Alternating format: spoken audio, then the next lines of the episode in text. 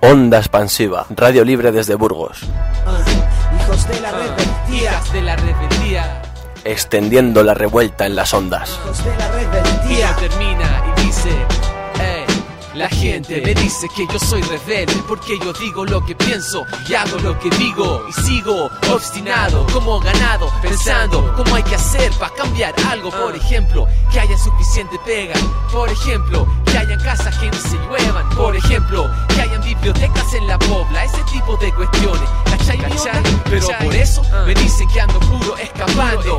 Dicen que ya los tiempos van cambiando y queda atrás todo lo que signifique conflicto. Mejor preocúpate si el colo perdió el invicto. O tal vez si ya encontraron al matute. Me dicen que la vida es corta que la disfrute. Ajá ahí está la wea verdad que los pobres tienen tiempo para sentarse y descansar te cuento la firme nadie escoge esto. La vida me obliga por eso yo protesto por eso yo molesto. Y hago esta canción esta es la explicación de mi transformación. Muy buenas, bienvenidos a este programa en directo, a este podcast sobre la corrupción en Burgos.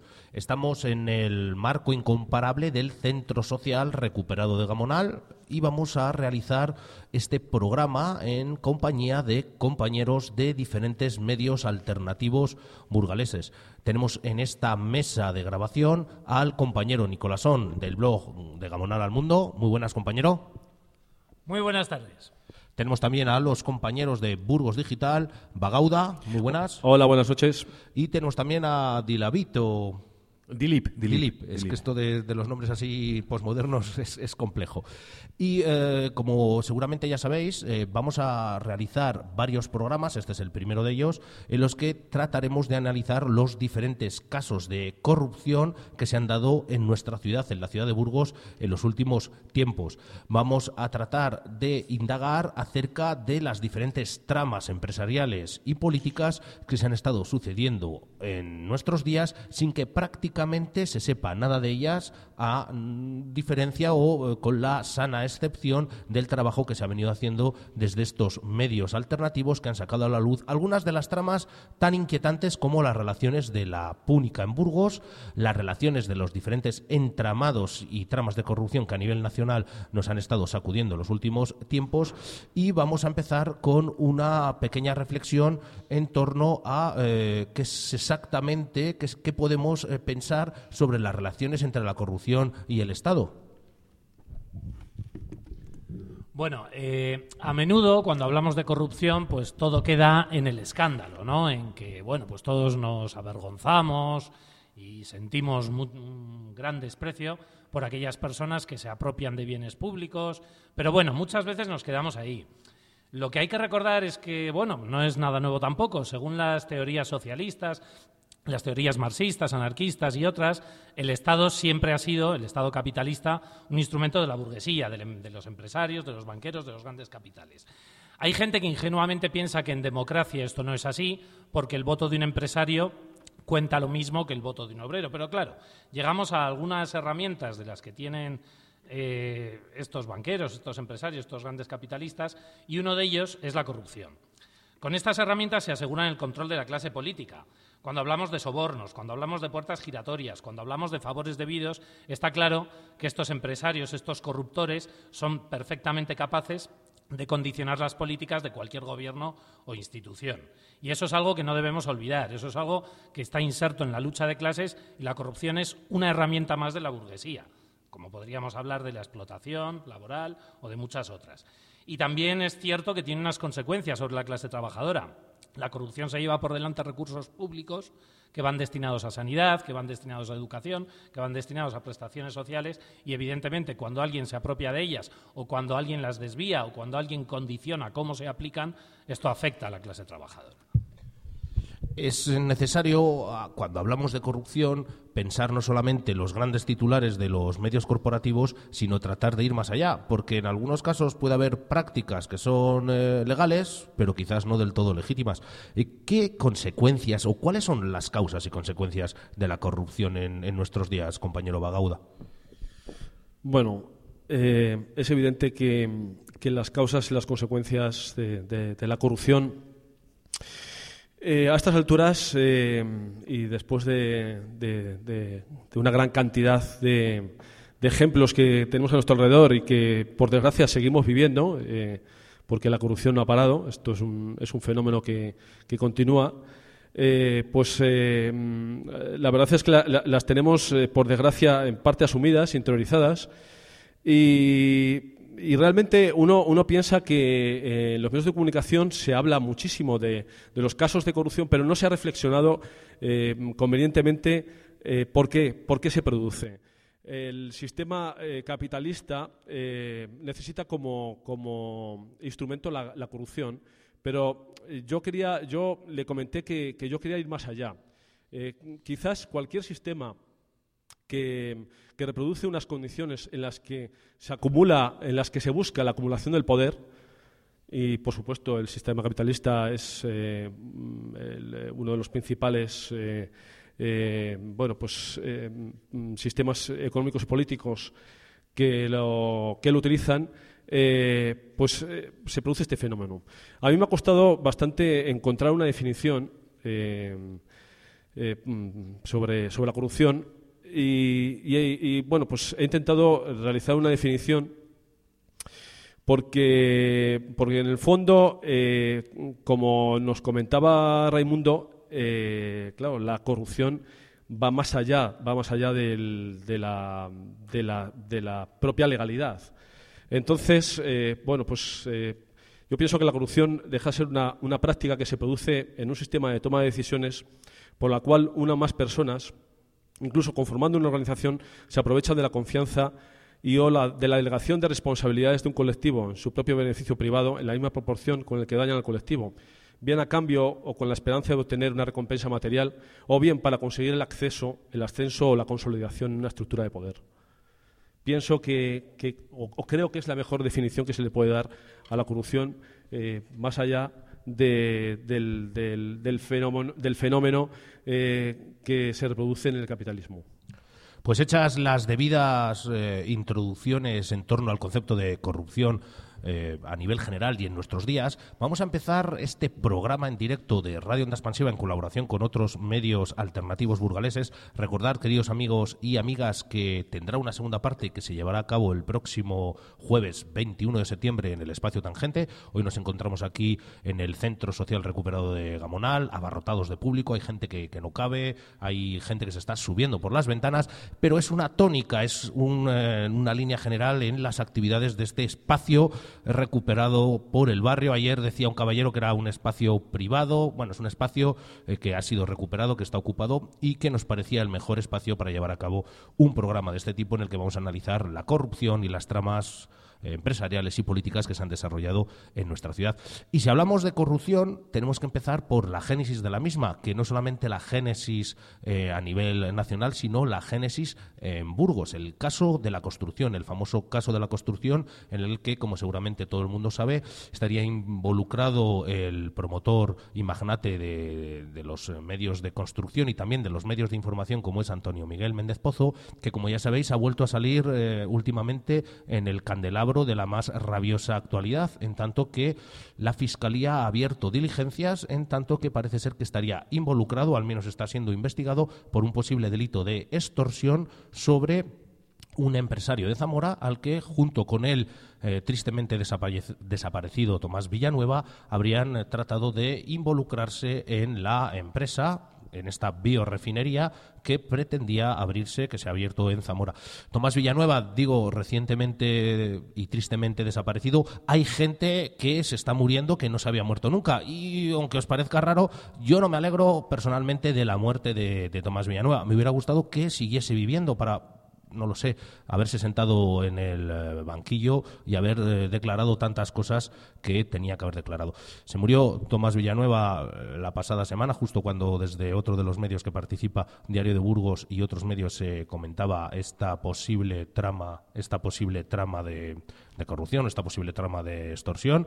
Se murió el que lo fue todo en la política eh, de la Comunidad de Castilla y León, se murió el que lo fue todo sin declarar nada, como otros tantos que se han muerto recientemente.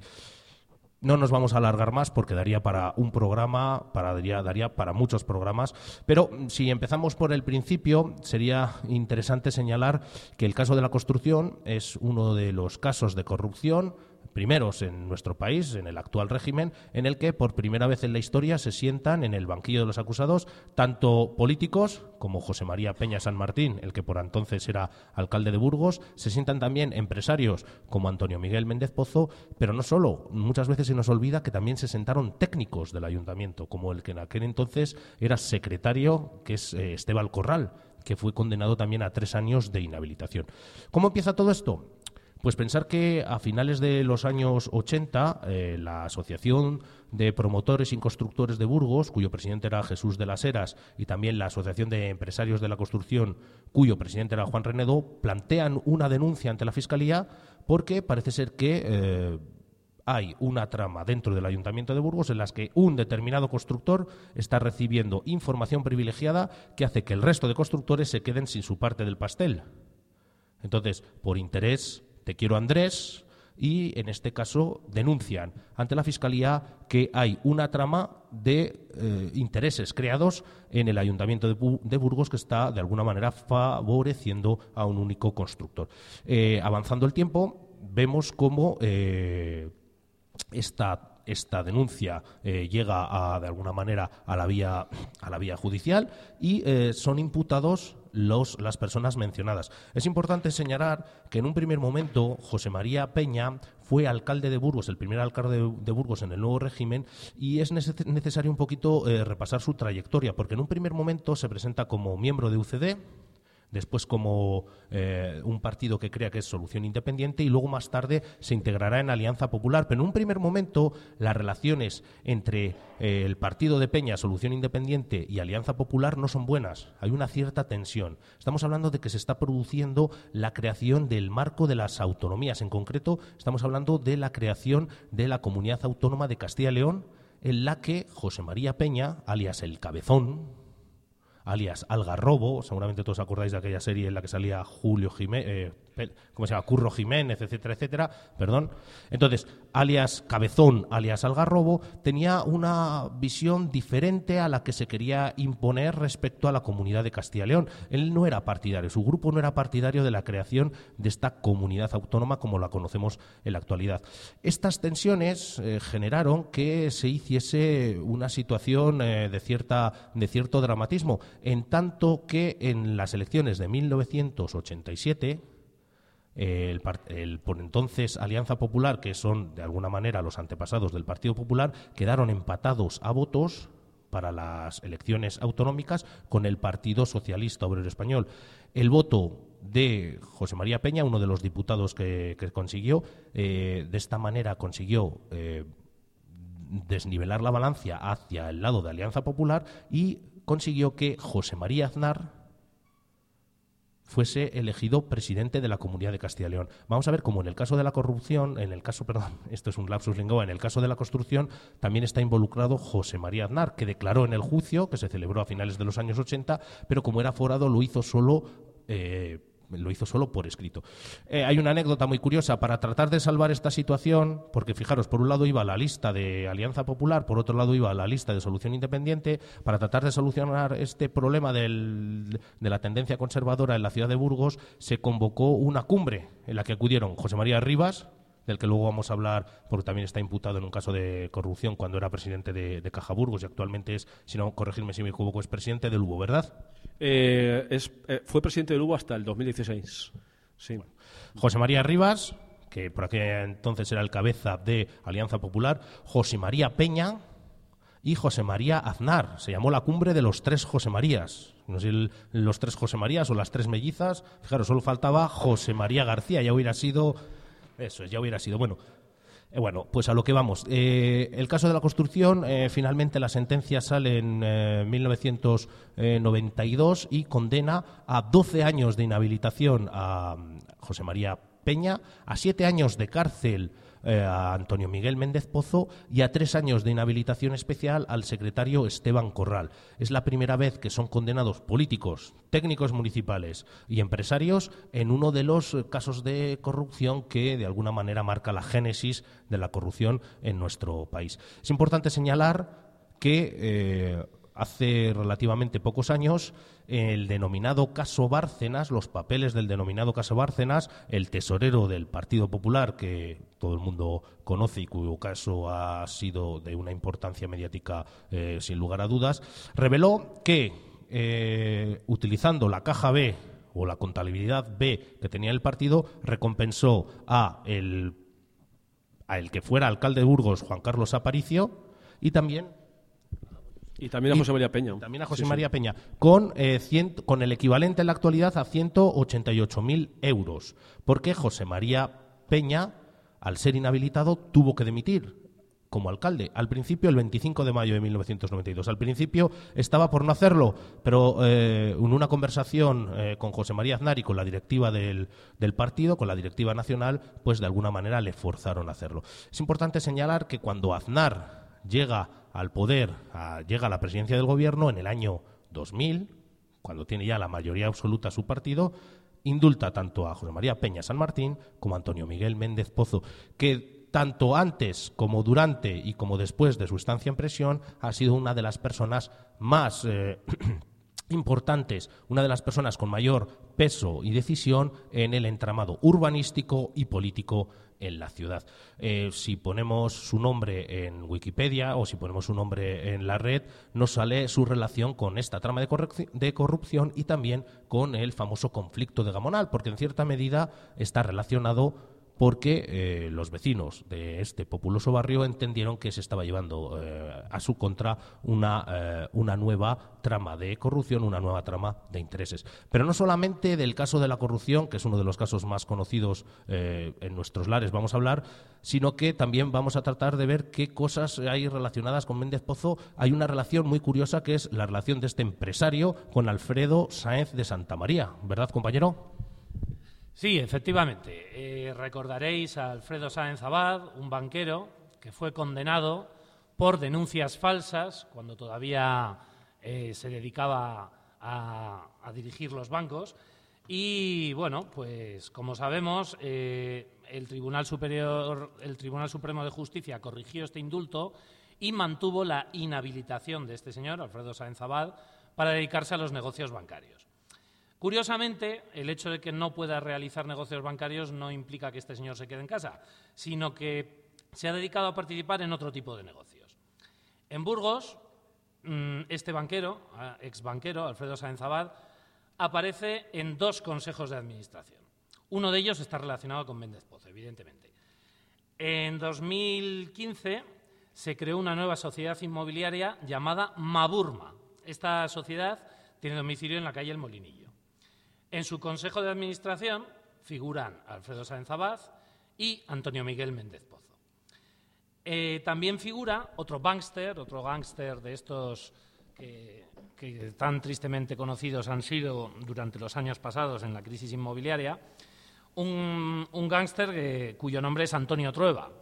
Este hombre ha estado dirigiendo la Sareb. La Sareb, lo que llamamos coloquialmente el Banco Malo, es esa entidad que ha agrupado todos los activos tóxicos de los que querían deshacerse los bancos y es un lugar en el que los consejeros se peleaban entre sí porque todos querían deshacerse de esos activos, beneficiarse de las subvenciones del Estado y lejos de ponerse de acuerdo como, caballeros, pues, pues bueno, evidentemente tenían muchísimos conflictos.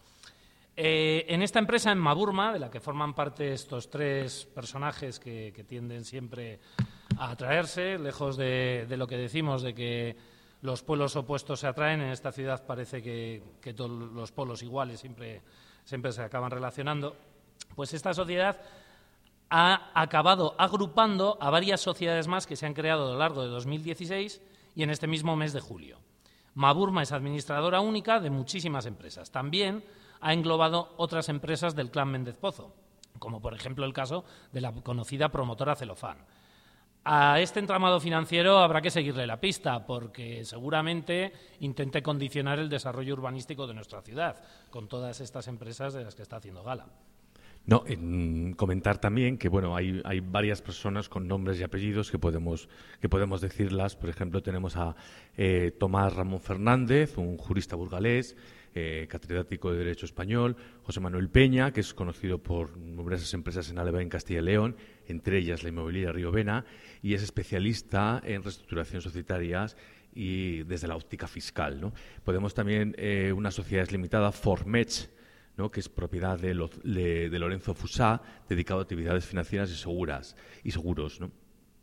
Y después eh, eh, Marcos Jesús Aguilar, vinculado a una serie de, empresas promotoras de la construcción eh, burgalesas. Es decir, que sí que es verdad que hay un entramado y este banco de, la, de este, esta nueva empresa, esta nueva empresa, lo que el, el fin de esta empresa es curioso porque es eh, coger los activos tóxicos de la Saret y revenderlos. ¿no? En el momento en que ahora parece que el mercado inmobiliario está empezando a subir otra vez y está mm, la misma dinámica de especulación se ha unido con, con grandes mm, banqueros o bancarios, como les queramos decir, ¿no?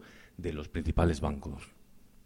Sí, y bueno, como decíamos, este señor, Alfredo Sáenz Abad, este ex banquero, no solo figura en el Consejo de Administración de esta sociedad inmobiliaria, Madurma, sino que también es consejero y presidente de auditoría del grupo Nicolás Correa. Suponemos que las auditorías que pueda levantar un señor que ha sido condenado por delitos de corrupción, pues, pues pueden ser un tanto curiosas, un tanto llamativas, ¿no? Y ya que hablamos de Méndez Pozo, que iniciábamos el programa eh, comentando que esto del caso de la construcción fue el génesis de la corrupción, o el- no solamente en nuestra ciudad, sino también a nivel nacional, que es el primer caso de corrupción que se juzga en el eh, estado en el que, en el que estamos ahora mismo. Y además eh, tenemos que citar que eh, recientemente eh, fue inaugurada una glorieta en nuestra ciudad, una glorieta dedicada a Diario de Burgos, el medio en- al que pertenece, o al medio en el que este señor es editor, y en la que estuvieron presentes políticos de muchas tendencias. No sé si nos podéis hablar un poquito de esto, porque aquello fue, fue muy llamativo. Había políticos de tanto del Partido Popular, del PSOE, había políticos de Ciudadanos e incluso de Podemos. No sé si me equivoco. Sí, estaba por ahí el príncipe de Bequelar. También. Sí, sí, estaba por allí. Bueno, pues eh, en fin, en una ciudad en la que en la que se, la Federación de Peñas eh, homenajea a, a- a Cabezón, ¿no? Has dicho que, que se llamaba. Sí, a- Yo no, lo, yo no, lo- yo no le he llamado nunca. O sea, yo le he Bueno, llamado así muchas veces, al- pero que yo no le he puesto el mote. Sí, el cabezón. Bueno, uno de los María- de, la tesorería de Bárcenas. Pues, ¿qué se puede esperar? Pues, pues un gran homenaje, ¿no? A- al periódico de cabecera cuyo propietario es Méndez Pozo. ¿A ti qué te parece? ¿Qué te pareció el, homenaje? Bueno, yo me pilló, me enteré por la prensa, como, como aquel otro, ¿no? Me enteré por la prensa. Bien, pues, ¿qué, qué te voy a decir? Pues es una, una glorieta que está dedicada a un medio corporativo. Bueno, luego sé que la reinauguraron, que en vez de Diario de Burgos con B la pusieron con V, que no sé si vino también el, el rey a inaugurarla. Pues lo que yo tengo entendido, eh, el rey eh, en ese momento tenía la agenda muy ocupada, pero sí que tenía intenciones de, de hacerlo. Bueno, pues Sí, eh, vamos, avanzando. De, con de el- todas formas, de todas formas eh, sí que quería comentar sí, dos o tres apuntes al respecto, porque claro, fue, fue un día realmente glorioso para la ciudad de Burgos, porque fue, fue el día en el que bueno, pues, pues a los señores procuradores se les ocurrió ir a la capilla de los condestables a, a hacerse un, un homenaje allí. Eh, no sé si lo, si lo recordáis, ese mismo, ese mismo día, eh, bueno, pues el procurador del común aparecía por aquí para decir unas cuentas bueno, pues unas cuantas eh, medias verdades. Y, quizás, bueno, pues lo que se puede decir es que el único, el único partido que, eh, bueno, pues eh, hizo pues, declaración, bueno, que no apareció por allí, ¿no? Y que, y que consideró que, que, bueno, pues, pues que no dejaba de ser eh, pues, eh, pues, pues, pues, eh, una, ocupa- una ocupación del, del espacio público. Por cierto, eh, ¿cuánto, ¿cuánto costó la, la bromita? No, Dímelo tú. Dice, dicen que no costó nada porque lo, lo pagó el diario de Burgos, ¿no? 280.000 euros o algo así. Pero casualmente eh, la glorieta, la, lo que es el conjunto escultórico, lo realizó un tal Ignacio Camarero, eh, que es el principal colaborador de la empresa MBG, que es la empresa, una de las muchas empresas que tiene, que tiene Méndez Pozo y que fue precisamente la que proyectó el famoso Boulevard Malparido. Efectivamente, aquí todo, Así- todo parece... No, estoy pensando, estoy pensando que quizás, y quizás la cosa no le salió tan cara, porque claro, pagó una empresa suya, eh, eh, pero, pero recibió, recibió parte del pago otra empresa suya. ¿Quiénes estaban exactamente allí? ¿Qué políticos estaban? Hay una, hay una instantánea muy ilustrativa que recogen aquellas imágenes. ¿Qué políticos estaban exactamente? Bueno, estaban los principales portavoces, bueno, los portavoces, excepto, excepto Sarrión, del Grupo Mixto, pues estaba Pablo Fernández, eh, el príncipe Bequelar, como he dicho antes, eh, Luis, eh, Luis Fuentes, eh, Luis Tudanca y, por supuesto, pues la cúpula del Partido Popular, que tiene un poco, muy poquito que ver con, con Méndez Pozo y que estuvo allí, pues, bueno, pues porque, mm, oye, 125 años pues no los cumple una empresa todos los días. De todas formas, un año anterior, porque claro, yo, yo me preguntaba, ¿y, y por qué se ha hecho a los 125 años y no a los 100 años, o, o yo qué sé, o a los 105 o a los 130? Y resulta que es que un año, una- unos, meses, unos meses antes en Palencia, pues el diario Palentino, también nuestra cabecera del, de, de Méndez Pozo, pues se hizo una glorieta eh, en, la que, en la que estuvo Méndez Pozo inaugurando eh, ese homenaje al diario palentino que cumplía 135 años. Cosa curiosa, ¿no? y extraña. En fin. Sí, yo recuerdo también que el señor Luis Tudanca dijo una verdad, yo creo que sin decirla. Decía que le- era importante estar en la glorieta porque sin Diario de Burgos los últimos 125 años de la ciudad no se explicarían. Y efectivamente, no se explicarían sin el debido apoyo de Diario de Burgos a la dictadura franquista, a la represión sangrienta justo después del 36 en nuestra ciudad y en nuestra provincia, al apoyo continuado al régimen, a la defensa ultranza del señor Méndez Pozo en el caso de la construcción, al ataque continuado al que ha sometido a los vecinos y vecinas de Gamonal en la lucha del Ladio Perlado, en la, en la lucha contra el Boulevard más tarde. Es decir, que efectivamente la historia de los oligarcas y caciques de esta ciudad no se explica sin Diario de Burgos. Bueno, y ya lo dijo el rey un año antes, porque, a ver, fue en el 2016 cuando se hacían los 125 años, que luego ha habido un pequeño retrasillo y, y bueno, pues ha sido... Y cada uno de cumple años 126 cuando años. quiere, ¿eh? Efectivamente, sí, no, no di- no lo dudo. Pero ya lo dijo el rey, que todo lo que no... ¿Cómo era? Lo que... Sí, todo lo que...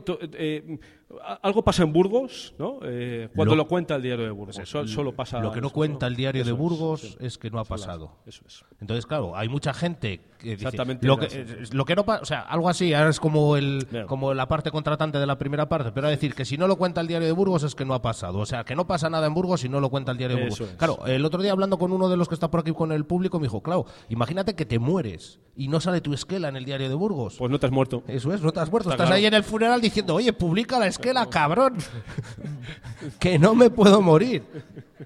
Eso es, imagínate. Es que, eh, luego, luego, Raúl Briongo, si nos estás escuchando allá en tu despacho, en el grupo Promecal, por favor, eh, por favor, publica la esquela de todo el mundo, que si no, no se va a poder morir nadie. Además, otra cosita, hace poco ha salido en medios, en medios eh, nacionales que tu editor ha sido involucrado en un caso de extorsión. No lo has publicado. Raúl Briongos, nos estás dando la razón. Por favor, publica las cosas, que si no, te tenemos que hacer chistes como este. Así que, mm, vamos, no nos lo pongas fácil, que, que, que estamos ahí. Pero hay más cositas que hablar. No solamente, no solamente de Méndez Pozo vive la corrupción en esta ciudad. Tenemos otra importante familia también dedicada al mismo ramo, al mismo negocio, al mismo oficio, que es la construcción de edificios. ¿Qué sería de Burgos también sin la familia eh, Arran Acinas? Y también sería importante, también sería importante, antes de meternos con este tema, eh, no lo sé, ¿te apetece hablar de esto? Tenemos más cosas por delante. Cambiamos un poquito el guion, vamos allá. Vamos a, vamos a hablar de esto. Bueno, pues Arranza Cinas es alguien, una familia, pues evidentemente muy conocida en Burgos y sobre todo en este barrio. Bueno, pues es una empresa que se funda en los años 50 y bueno, pues por supuesto goza del favor del franquismo de, la de- y de- después de la democracia también, pues para construir las miles de viviendas que tenemos en este barrio, tan hacinadas, tan cochambrosas en algunas zonas, que han tenido que sufrir un montón de reparaciones, eh, un urbanismo atroz en el que todos vivimos en escasos metros cuadrados, en edificios de 10, 12 plantas, plazas que tienen quizás mm, 15.000 personas, como es el, caso de la Plaza Santiago. Bueno, todo esto, pues, como decía un alcalde, Burgos no lo construyó Diego Porcelo, sino que lo construyó Arranzacinas. En los años 80 eh, pues esta empresa, junto con otras, goza del favor del ayuntamiento, pero como ha mencionado el compañero antes, pues empiezan a rivalizar con Méndez Pozo. Sin embargo, como la cárcel muestra que es capaz de rehabilitar a este hombre que que de tan rehabilitado que sale salta a la Cámara de Comercio y se hace con prácticamente el monopolio de la construcción en Burgos. Luego, perdona, eh, perdona eh, eh, cuando acabes, voy a leer, porque es que me gustó mucho leer unas declaraciones que hizo Méndez Pozo sobre su maravillosa experiencia en la cárcel. Las hizo en el 2009 en, El Mundo.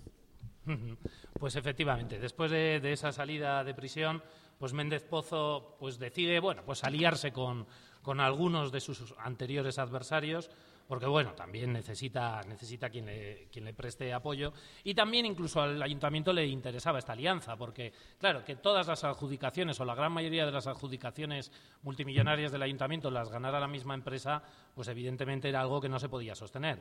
Sin embargo, eh, Arranzacinas y las constructoras de Méndez Pozo llegan a una alianza tácita en la cual o bien las dos empresas se presentan al concurso, o bien lo hace solo una de ellas, y la que no consigue la adjudicación se dedica a prestar servicios pues como vender hormigón o redactar un proyecto u otro tipo de favores, ¿no? incluso subcontratar las obras, efectivamente. Entonces, entre estas dos familias, clanes, como los queramos llamar, eh, a mediados de los 90 resulta que han comprado más de la mitad del suelo urbanizable no construido de la ciudad. En aquella época, un poco más tarde, eh, se empezó a denunciar también, hubo una campaña muy potente de Burgos no se vende, se empezó a denunciar cómo estas dos empresas ya tenían prácticamente proyectado toda la construcción de lo que iba a ser el futuro Burgos. Para bien o para mal llegó la crisis inmobiliaria y bueno, pues todo eso se vino bastante abajo. Pero un poquito antes, el 13 de enero de 2005, tenemos que recordar tristemente que 10 trabajadores de Arranzacinas fallecen en un accidente laboral de un almacén de la empresa y otros dos trabajadores quedan incapacitados. Quedó acreditado que no se aplicaron ninguna medida de formación a los trabajadores o de seguridad para evitarlo. Eh, la catástrofe consistió en que se declaró un incendio en este almacén al, al manipular maquinaria y al almacenar un montón de combustible. El techo estaba cubierto de poliuretano, un material altamente inflamable, y lo que realmente causó los graves daños y las muertes a los trabajadores fue el humo. En unos pocos segundos el almacén quedó lleno de humo tóxico y, se originó esta catástrofe. Eh, se inició un juicio que iba a durar casi dos años, pero por presiones de los medios de comunicación, ese diario de Burgos que decía Luis Tudanca que sin él no se explica la historia de Burgos, pues en esto también contribuyó bastante a, la historia de este proceso, ya que continuamente defendía a los socios de su dueño, a, a Ranzacinas, y el fiscal incluso que instruía el caso decía que el juicio no iba a quedar nada claro, que era mucho mejor para las familias llegar a un acuerdo. Y bueno, por todas estas presiones, las familias aceptaron dicho acuerdo. Este acuerdo consistía en que se condenaba 18 meses de cárcel a José Luis Arranz y al encargado de la obra, y que se pagaban 4.500.000 euros en indemnizaciones. Evidentemente, ninguno de los dos condenados entraron en prisión ya que carecían de antecedentes. Y ese mismo año, 2005, también es recordado en este barrio, en Gamonal, por la famosa revuelta de la de Perlado, el fallido parking, que el alcalde, Juan Carlos Aparicio, Arranza Cinas y las empresas de Méndez Pozo que le iban a, auxiliar en parte de las obras habían proyectado un parking que los vecinos no querían, que rechazaban, que lo consideraban como una obra especulativa, que ponía en peligro sus edificios y que privatizaba el aparcamiento en superficie. Lo curioso, compañero, y perdona que te interrumpa, es que en aquel entonces quien estaba de asesor de la subdelegada del gobierno, Bertatricio, era el propio Luis Tudanca, que, que, le hemos mencionado antes. Entonces, eh, yo simplemente lo digo porque luego en las protestas de 2014, cuando era diputado del Congreso, hizo un discurso incendiario que parecía, eh, bueno, pues que parecía, no lo sé, como el más combativo de los vecinos que estaba protestando en aquellos fríos días de enero. Y yo recuerdo cuando en 2005, pues ahí nos mandó los antidisturbios, eh, llegar un poco tarde. Pero ahí estaba pues como, como una de las personas que se estaba encargando de la represión. Tudanca, que te tenemos calado. Efectivamente, Berta Tricio y Luis Tudanca coordinaron ese operativo junto con el ayuntamiento, un operativo en el que hubo muchos heridos, en el que se temió por la vida de una persona. Yo recuerdo un chico al que le dieron un pelotazo de goma a un metro y medio escaso, escaso distancia en la cabeza, que cayó fulminado. Afortunadamente el compañero se recuperó, pero hubo una violencia policial muy, muy importante, muy importante. Los concejales del equipo de gobierno, yo recuerdo al señor Eduardo Francés esa misma tarde, mientras todo empezaba a arder, mientras todo se tambaleaba, pues decía que Arranzacinas era una empresa modélica, ejemplar, y que los vecinos y vecinas del barrio tenían que confiar en la seguridad de Arranzacinas. Cuando en enero había sucedido esta tragedia en uno de sus almacenes y diez de sus trabajadores fallecieron. Pero, eh, Nicolás, eh, no, Nicolás, perdona. Pero, eh, ¿todavía existe esa empresa? Sí, sí, sí, por supuesto. ¿Ha hecho más obras en Burgos? Sí, no, sí. no me lo puedo creer. Bueno, pues eh, esta ciudad pues es, es todo un poco como el realismo mágico del que se habla en Sudamérica. Pues aquí tenemos un poco de tragedia. No, no haría un hospital. Sí, efectivamente. No. Efectivamente. Cuando llega la crisis, pues ya sabemos que todas las constructoras intentan chupar toda la obra pública que pueden y Arranzacinas, efectivamente, gracias a, alianza, a la alianza que tiene con Méndez Pozo y otros constructores, pues entra en la construcción del UBU, ¿no? Es imposible saber cuánto dinero ganaron estas empresas, en concreto Arranzacinas, con esta obra. Ya sabéis que continuamente aparecen sobrecostes, que les ordenan reparar sus propias chapuzas, pero que esas reparaciones las vuelven a cobrar. Sabemos también que introdujeron a Cofeli, una empresa, la empresa madre de la trama púnica, en la obra. No sabemos a cambio de qué. Y bueno, pues desde luego con todo el negocio del hospital es incalculable la cantidad de dinero que han podido amasar. También eh, hay que decir que la Junta acurde no solo el Ayuntamiento de Burgos, sino que la Junta, controlada también por el Partido Popular, evidentemente, acude en apoyo de Arranzacinas y les adjudica la ampliación del vertedero de Abajas. Este pueblo que, sufre el, el almacenar todos estos residuos que producimos en la ciudad de Burgos. ¿no? Eh, sin embargo, en 2014, el Tribunal Superior de Justicia declaró ilegal esta concesión dictaminaron que, como en otras ocasiones, en otras sentencias, incluso en el parking de la de Perlado, que meses, años después de que se abandonara la idea por la lucha de los vecinos fue declarado ilegal, en esta ocasión se dijo que la concesión, mm, hablando en plata, se había dado a dedo. No se había valorado el proyecto de la otra empresa y, por lo tanto, se dejó fuera a Ranzacinas de esta ampliación. Pero, como aquí todo se soluciona, pues les han encargado un centro de tratamiento de residuos que no figuraba en ningún plan medioambiental, que se han sacado de la manga, pero bueno, que se está empezando a construir. Sabemos también que en el momento en el que esta empresa supuestamente pasaba sus mayores apuros, pues entraron en el Boulevard de Gamonal, de nuevo de la mano de Méndez Pozo. Sabíamos que Méndez Pozo había redactado el proyecto, había sido el promotor de la idea, por encima del ayuntamiento, y que esta empresa Arranzacinas iba a comprar el hormigón a Hormigones Burgos, una sociedad en la que la hija de Méndez Pozo era consejera. Sin embargo, sabemos que los vecinos y vecinas de Gamonal derrotamos ese proyecto, no se hizo el bulevar y Arranzacinas se tuvo que conformar con la pequeña indemnización, bueno, pequeña relativamente, que le dio el ayuntamiento y se quedó sin los 8 millones de euros que iba a cobrar. En ese momento declaran la quiebra y, claro, ¿qué es lo que ocurre? Que evidentemente los trabajadores y trabajadoras se quedan en la calle. En ese momento, la empresa contaba con un patrimonio declarado de unos 151 millones de euros, pero adeudaba 230 millones de euros a la Seguridad Social, a Hacienda, a los acreedores privados, a otras empresas y, por supuesto, a la plantilla. En febrero de 2016 todavía debía a la plantilla 1.300.000 euros en concepto de indemnizaciones. También sabemos que llevaban años sin pagar la comunidad de varios bajos, tanto en Gamonal como en otras partes de Burgos. Y claro, esto nos lleva a una posible conclusión de decir que, bueno, pues esta gente jugó con fuego, se quemó, se arruinó y los trabajadores se quedan en la No, calle. pero no, no, no, no. no, Pero no. evidentemente no No, no, no, seguro, hombre. Según lo que estás contando, tiene toda la pinta de que se cogieron un avión y se llevaron el dinero, ¿puede ser? Bueno, el que cogió el avión fue el dinero, realmente. Ah, que cogieron el avión No lo cogieron la familia Ranzacinas. Mm, años después de, esta quiebra sabemos que Jesús Arranzacinas había creado siete sociedades en Panamá, en el año 2007 y en el año 2008, mientras estaban construyendo el Hospital de Burgos. A esas cuentas pudieron desviar fondos tanto de Arranzacinas como de la empresa eh, en la que participaban en el hospital, en esa UTE, en la UTE Nuevo Hospital de Burgos.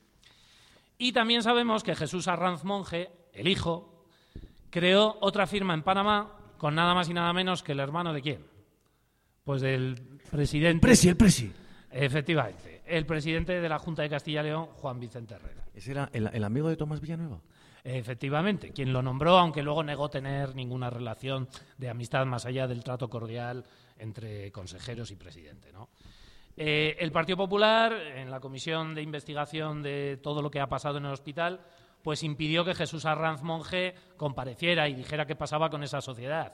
Y lo que pidió fue que, que, hombre, pues que fuera el padre, que era más mayor, que sabía más. Pero claro, es que el padre, con 82 años, padecía una grave enfermedad mental, o esto argumentaron, y no podía hablar. Por lo tanto, pues en la comisión al final, pues, pues nadie habló. Ah, yo recuerdo eso. Fue cuando la Guardia Civil le vino a buscar al chalecito de la Castellana. Efectivamente. Y en ese momento que no podía abrir, claro, y el servicio tampoco le pudo atender, ¿no? Exactamente. Como recordaremos, este 21 de abril, la UCO registró las sedes de Arranzacinas y algunas viviendas de, de este clan, buscando pruebas que les vinculaban en concreto a la trama Lezo. La trama Lezo, en principio, estaba más localizada en Madrid, pero sabemos que dos familiares, dos miembros de, la familia Ranzacinas, recibieron más de un millón de euros que se supone provenían del canal de Isabel II. Y estas cuentas, en las que recibieron el dinero, estaban en Suiza y de nuevo Panamá. Panamá debe tener un destino turístico, unas montañas. Una playa, tiene una, playa, preciosa. allá va todo el mundo. Y lo que especulan varios periodistas es que ese dinero no era realmente para que se lo quedara Ranzacina, sino que previa comisión se devolviera al Partido Popular, en concepto de donaciones, pues bueno, para financiar las campañas al estilo de la Gürtel y otros escándalos que han tenido lugar en, en Valencia, por ejemplo. Importante lo que nos comenta el compañero en torno a otro de los clanes familiares que han como decía en su día José María Codón, construido Burgos, haciendo José María Codón fue uno también de los eh, concejales del Ayuntamiento de Burgos condenados por el denominado caso de la construcción. Y ya que hablamos del caso de la construcción, ya que estamos hablando de varias de las tramas que durante estos últimos años se han sucedido en la historia de Burgos, y ya que el compañero Bagauda nos estaba hablando de unas declaraciones que ha encontrado de cuando Antonio Miguel Méndez Pozo entró en prisión, eh, curiosamente, fijaros, tenemos aquí la fecha, fue el 23 3 de septiembre de 1994, tras haber previamente recogido más de 17.000 firmas que solicitaban su indulto. 23 de septiembre de 1994. Es importante señalar que el 26 de septiembre es su cumpleaños. Sí, sí, efectivamente, claro. ¿Vale? Entonces, eh, claro, sí. Eh, tenemos tenemos eh, como en una eh, en el mundo en una publicación en el 2009 nos relata algunas de sus experiencias en prisión. A mí nunca cuando en las manifestaciones se dice Méndez Pozo al calabozo a mí nunca me, ha gustado esta esta expresión porque claro algún día a lo mejor vas tú también al calabozo y te lo encuentras como compañero de celda. Entonces pues pudiera ser pero es que además Mitchell por, por, vista, visto sus declaraciones parece que, que en el fondo disfrutó, a ver, disfrutó como, como experiencia personal, ¿no? Entonces, eh, yo cuando me encontré con esto dije, bueno, esto, esto, esto hay que contarlo. O sea, me parece realmente entrañable, emotivo y, bueno, pues, pues, pues, pues una experiencia de, de, un ser humano que, que, trasciende, que trasciende y que nos trasciende a todos nosotros. ¿no? Entonces, el, el, el, mundo además comenzaba así. La verdad es que comenzaba de manera muy, muy, muy literaria. Antonio Miguel Méndez Pozo, empresario, es presidente de la Cámara de Comercio de Burgos, editor propietario de diversos medios de comunicación y promotor inmobiliario. Viene pletórico de inteligente ironía. Su paso por Madrid es obligado. El Consejo de Cámaras tiene pleno de campanillas y crisis. Mitchell muestra su gran capacidad de seducción. Maneras calmas, atentas, intensamente reflexivo ante cada pregunta, sin perder de vista los ojos, los ojos que le inquieren. Definitivamente, hoy tiene ganas de hablar. Ni siquiera elude aquel encarcelamiento por presunta, por presunta, ¿eh? aquí comenta por presunta. O sea que, en fin. Se supone que hay sentencia, sí, hay sentencia sí, Tribunal pues, Constitucional pues, pues se ve que al periodista no le gustaba. Por presunta falsedad documental, en el así llamado caso de la construcción de Burgos que marcó su vida. Vuelve una y otra vez sobre ello. Estas son sus declaraciones. La cárcel. Lo recordaré toda mi vida. Llegué a la cárcel a la hora del almuerzo. Me bajé al comedor, cogí una de las bandejas metálicas, me puse a la cola y me dije, nadie me verá llorar. Dicen también las dicen eh, fuentes conocedoras del asunto que para evitar eh, algún tipo de situación tensa, incómoda, compró una televisión a todos los reclusos que había en la cárcel de Burgos en aquel momento. Dicen, no lo sé, no tengo datos que lo puedan, bueno, lo puedan corroborar. No lo sé, no habla exactamente de la televisión, sí que habla de que hizo una escuela. una cosa sorprendente. Bueno, eh, También dicen que el que es actualmente su chofer eh, lo conoció aquí, en Villalón. En- dicen, ¿eh? No, no, no hay datos que lo puedan corroborar. Bien, pues en ese caso vamos a dejarlo ahí, no vaya a ser que... ¿eh? Bueno. Porque no tiene ganas de llorar. Voy, voy a, voy a acabar, ¿eh? Voy a Adelante. acabar, porque- Muy bonito. Cuando entré, mi propósito fue convencerme de que nada de lo que había conseguido se derrumbaría. Ingresé sin saber por qué, pero sí sabía que de allí saldría. No pudieron encontrar nada, nada. Fue una persecución absurda, injusta, política y malintencionada. Me tuvieron seis meses teniendo que trabajar en el suelo, solo con la bombilla del lavabo del cabolo. Fueron los propios funcionarios quienes plantearon al director que me dejaran trabajar en otro sitio. Después de la televisión. Sí, sí, probablemente. Me gané el respeto de todos sin excepción. Monté una escuela por la tarde y logré que fuera más gente que la oficial. Ya era un. ya era- era- eh, sí, además ya, ya era un, un líder ahí. ¿eh? Mis trabajadores se comportaron de manera ejemplar. Recuerdo con emoción que desde el patio se veía un alto. Era la única visión del exterior. Allí solían concentrarse con pancartas dándome ánimo. Aquello me ayudó mucho. Cuando salí, la gente pensaba que me vengaría, pero hice uso de la memoria selectiva. Me olvidé de todo lo que quise olvidar. También hay algo de egoísmo. Si me dedicase a pegarme con todos, a tratar de vengarme, el primer amargado sería yo. Nunca he querido ser espada de nada ni para nadie. Qué intensidad, ¿eh? Qué hombre. Qué, qué, qué, qué, qué prócer. Bueno, ahí, ahí lo dejo. Eh, emotivas palabras de, Antonio Miguel Méndez Pozo en una entrevista al diario El Mundo en 2009. Pero claro, eh, es importante también eh, señalar la relación entre su grupo digital, su grupo multimedia, como es Promecal, y Ulibarri. Que de esto también seguramente los compañeros de Burgos Digital tenéis bastante que comentar.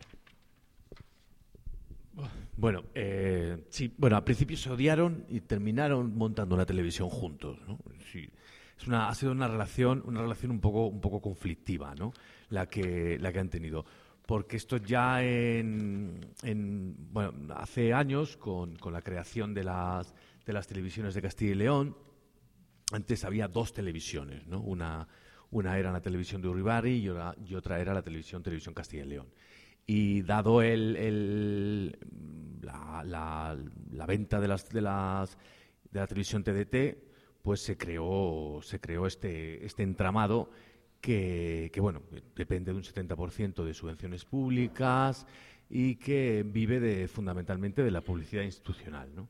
Hay, hay una relación de amor- amor-odio por, por la cantidad de medios que al final han terminado controlando. ¿no? Es decir, podemos decir que el grupo Promecal pues ha, tenido la televisión de Navarra, la televisión de Castilla y León 24 horas, la 8, en radio terminaron en Onda Cero, Vive Radio, y las cabeceras, sobre todo las cabeceras de prensa, que han sido lo que más han utilizado estos dos estos dos medios pues para, para mantener un mensaje un, un mensaje en un mismo mensaje ¿no? una hegemonía una hegemonía una hegemonía en el cultural y sobre todo una, una hegemonía informativa ¿no?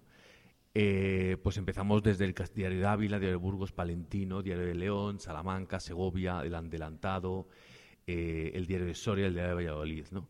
Eh, solo le faltaba eh, Zamora por, conquistar. Pero también amplió a Castilla-La Mancha, ¿no? Otro, a otra serie de, cabeceras. ¿no? Después, bueno, pues, eh, ha montado promota, Audiovisuales, una, una especializada en gestión y producción televisiva, y después tenemos el eh, ICAL. ICAL es el gran entramado, el gran entramado de la agencia de noticias de Castilla y León, que, que se lleva uno de los grandes pasteles de la, de la publicidad institucional. Eh, gracias a datos obtenidos por, por una filtración de la, de la Junta de Castilla y León, conseguimos eh, tener acceso a los datos que durante el año 2012 al, dos- al 2014 eh, sobre la publicidad institucional que, estuvieron, recibiendo.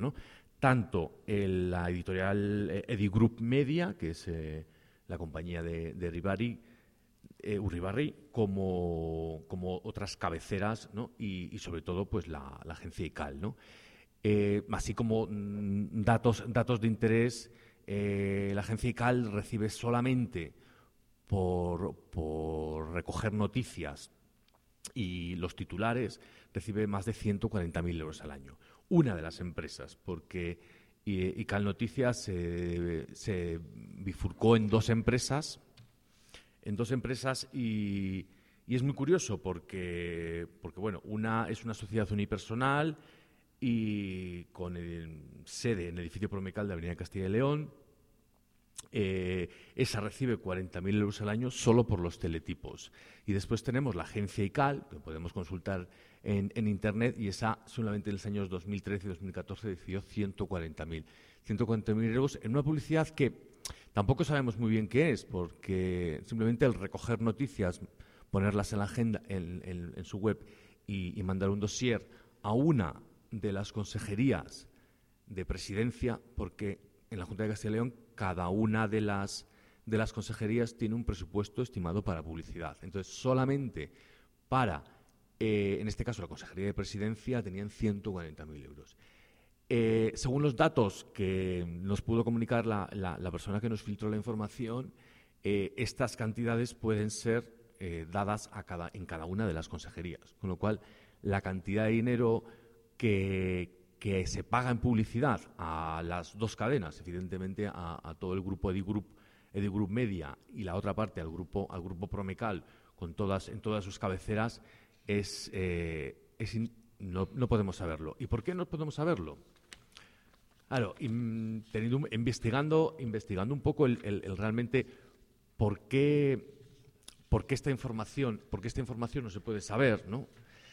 Pues hay un, hay un pequeño detalle que es muy pequeño, pero que si encuentro los papeles, así, ah, si encuentro los papeles lo digo. Hay un pequeño detalle que es muy curioso, que es que hubo una, un cambio de ley en el año 2014 eh, con la ley de transparencia y entonces lo que, lo que ocurrió es que eh, a partir de ese momento el, el, exactamente, fue en el 2015, fue en el BOE 12 de marzo del 2015, se publica, es la entrada en vigor de la Ley de Transparencia de Castilla y León. Se supone que con la Ley de Transparencia íbamos a ser una comunidad transparente, abierta, en el que, la que, bueno, igual nuestro ayuntamiento, que también lo proclama, pero tampoco lo lleva, lo lleva a efecto, ¿no? Pero en este caso, en este caso se hizo un cambio, se hizo un cambio eh, en un epígrafe de la ley, eh, de, de, tal manera que el, gobierno, el grupo del Ejecutivo, no tenía la obligación de informar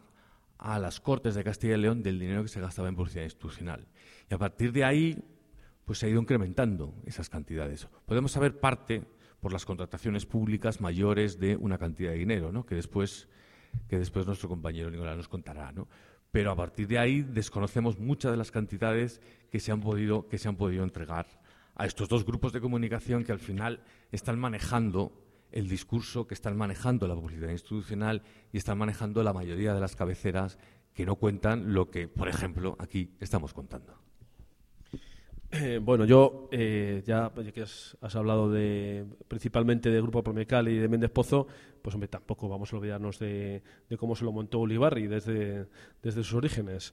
Eh, bueno, no sé si sabréis, bueno, supongo que sí, José, Luis Ulibarri es burgalés, inició su carrera empresarial de todas formas en, León con la creación en 1981 de Vegar, la empresa Vegar de servicios. una empresa pues que, que quebró hace unos pocos años y que bueno pues eh, siempre estuvo envuelta de hecho es una de las empresas investigadas en la, en la trama Gürtel eh, envuelta en bueno pues en, rumores sobre mordidas y alrededor de, la contratación de servicios en, en, la Junta de Castilla y León eh, bueno Ulibarri empezó esta empresa traicionando a su amigo y ex jefe José Antonio Martínez Núñez este acabó también con Ulibarri que, se, que le acusó de enviar encapuchados a destrozar las oficinas de Vegar, podéis imaginar. Eh, compite además eh, en el negocio de la construcción, eh, como ya hemos comentado también en el de los medios de comunicación. Olivar se hace con la cabecera del Diario de León, mientras el empresario Martínez Núñez era el propietario de la Crónica de León. Y, y también, por supuesto, como ya os podréis imaginar, tanto eh, ese uso de, las empresas mediáticas junto a las empresas de servicios, pues tenían como argamasa el trato para obtener favores de los políticos. Eh, luego siguió adquiriendo periódicos regionales y televisiones locales y trabando alianzas con muchos de los grandes grupos de ámbito nacional como Vocento, El Mundo o con altos dirigentes de la cadena SER, incluso como Florencio Carrera. Con la operación realizada con el Mundo de Valladolid, Uribarri ampliaba notablemente su imperio mediático, en el que se incluye el 50% de la televisión de Castilla y León, que como ya ha explicado mi compañero, eh, bueno, pues eh, eh, antes de, la época del, TDT tenía esta televisión, Méndez Pozo tenía la otra y la Junta de Castilla y León les colocó, les convenció, les colocó un canal TDT para que allí se, se pusiera la única televisión eh, de mm, Castilla y León privada, aunque mantenida, como ya ha explicado aquí también mi compañero, con dinero público. Eh, también se hizo con el Diario de León, el Diario de Soria, el Correo de Burgos, además de poseer varias emisoras de radio que emiten con el nombre de Castilla y León Radio tras la desaparición de Punto Radio. Eh, también es el propietario del diario digital de, extrema derecha, el semanal, Digital, que es un soporte digital de Es Radio. Me imagino que Es Radio o sonará, de algo. Eh, políticamente eh, ha estado muy relacionado en Castilla-La Mancha a través de José Bono. Bueno, eh, Méndez Pozo se llevaba bien con Barreda, pues a este le tocó, le tocó Bono y, y, evidentemente mm, también con los políticos madrileños del Partido Popular. Esto le proporcionó buenos resultados en forma de contratos para obras, públicas procedentes tanto de administraciones del PSOE como del PP. En 2007 incorporó como consejero del Grupo Vegar a Luis Carlos Currisier, exministro de Industria de Felipe González y expresidente de la Comisión Nacional de Mercado de Valores. Y en Madrid se asoció con la esposa del concejal Sinfrido Herráez, que tuvo que dimitir por la concesión sospechosa de un contrato a Special Events, la empresa emblemática de la trama Gürtel, para lograr la construcción del Hospital de Vallecas. En León fue también acusado de participar en una trama de inmigración ilegal de ciudadanos dominicanos para trabajar en una bodeguita, por aquel entonces estaba de moda eh, adquirir una bodega, el Abad 2000. Y bueno, pues su holding también toca otros palos como la limpieza, la jardinería, el transporte, pero toda su profusa actividad tenía un tiene un común denominador. eh, mm, pues son eh, evidentemente contratos que dependen directamente de servicios públicos. Entre sus buenas relaciones también destaca la del de exalcalde mm, e impu- eh, de Valladolid, e imputado, eh, que se ha jactado en numerosas ocasiones de ser amigo de Ulibarri hasta el punto de decir que, pues, que verane- veraneaba en su yate. Eh, y bueno, eh, pues ya para terminar, comentaros que, como ya os he comentado, eh, está imputado en la, en la trama Gürtel, es uno de los principales imputados. Eh, reconoció que pagó un millón de euros a la Sociedad Consultoría y Gestión de Inversiones, dirigida también por otro imputado, Jacobo Gordón, eh, empresa que forma parte de la trama, por acelerar una licencia de obras del Ayuntamiento de Madrid para su constructora UFC. La policía, al parecer, sospechó que el dinero pagado por el empresario no estaba relacionado con una intermediación en Madrid, como alega Ulibarri, sino de una operación sobre una parcela en el madrileño municipio de Boadilla del Monte.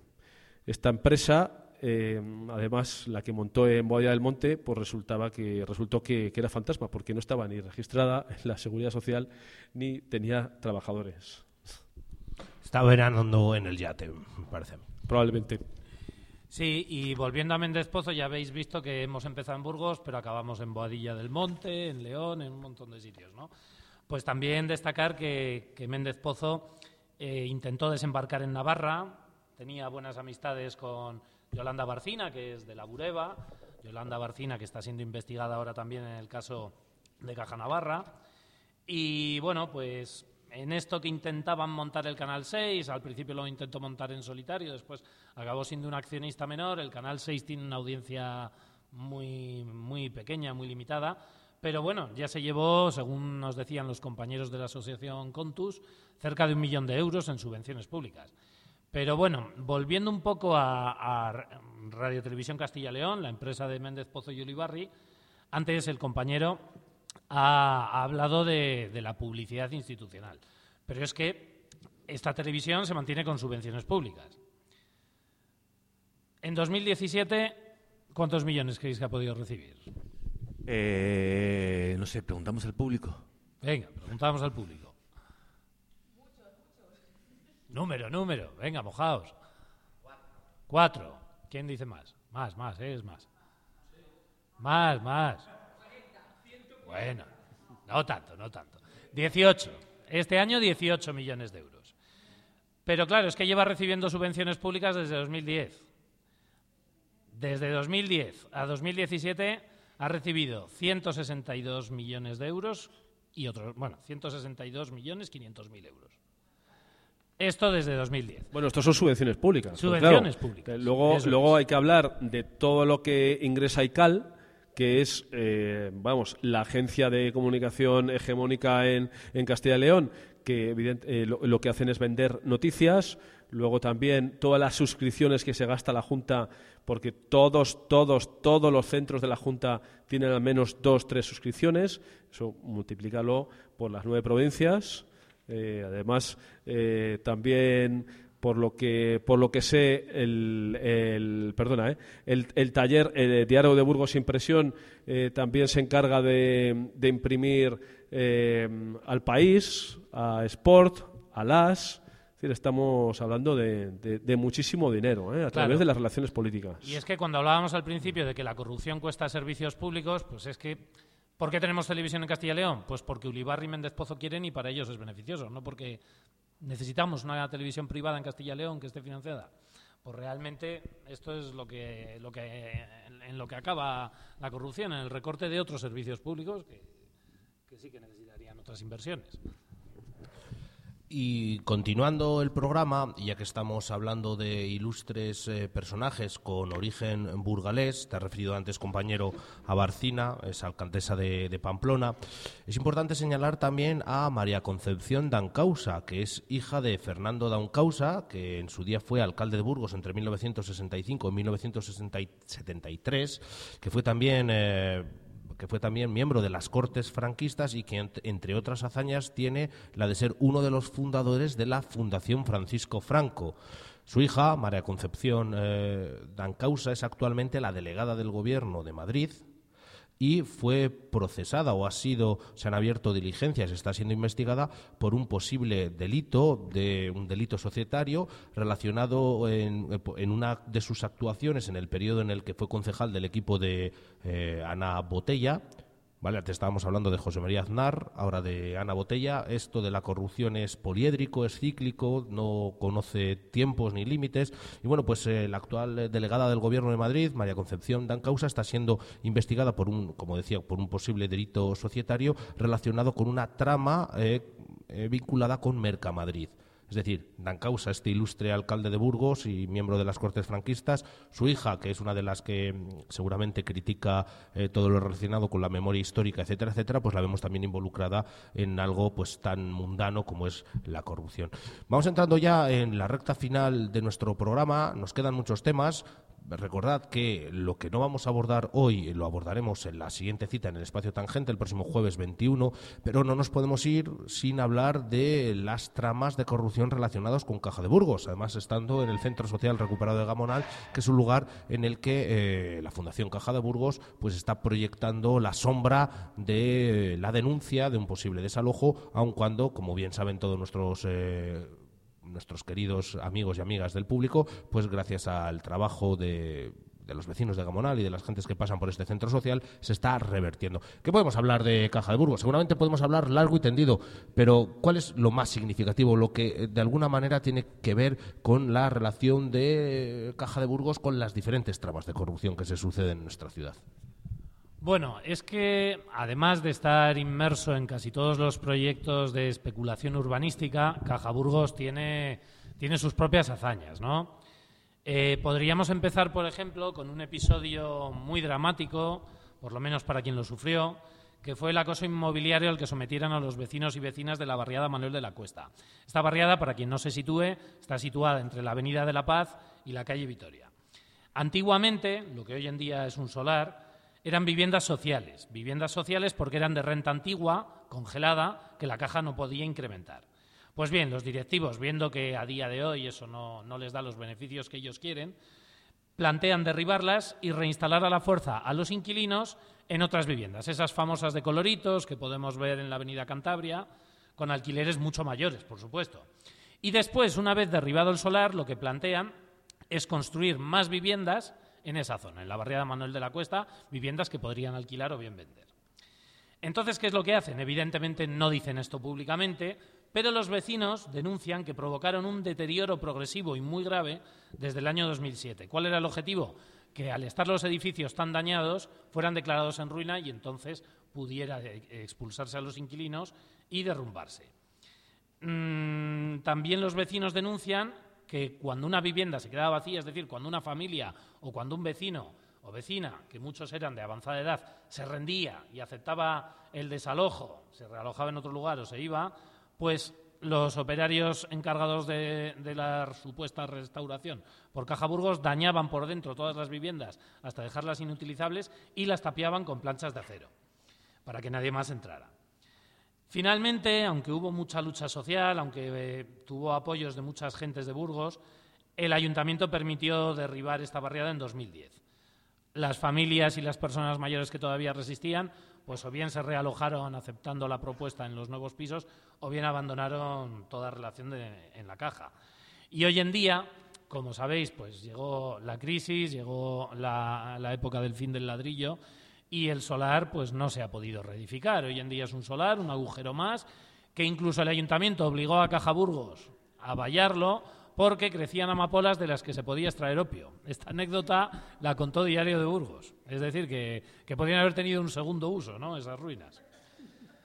Y esto está relacionado también con otro lugar del barrio de Gamonal, que es el mercado de abastos de la Plaza San Bruno. Un poco antes de llegar la crisis, pues Arranza Cinas tiene un, tiene ojos, sabe que se tiene que deshacer de algunos activos y ese mercado que iba ya quedando abandonado debido pues a que nos han metido supermercados e hipermercados en esta ciudad por todos lados, pues lo que hace Arranzacinas es vender a Caja Burgos ese mercado. Oficiosamente se dice que Caja Burgos pagó 3 millones de euros.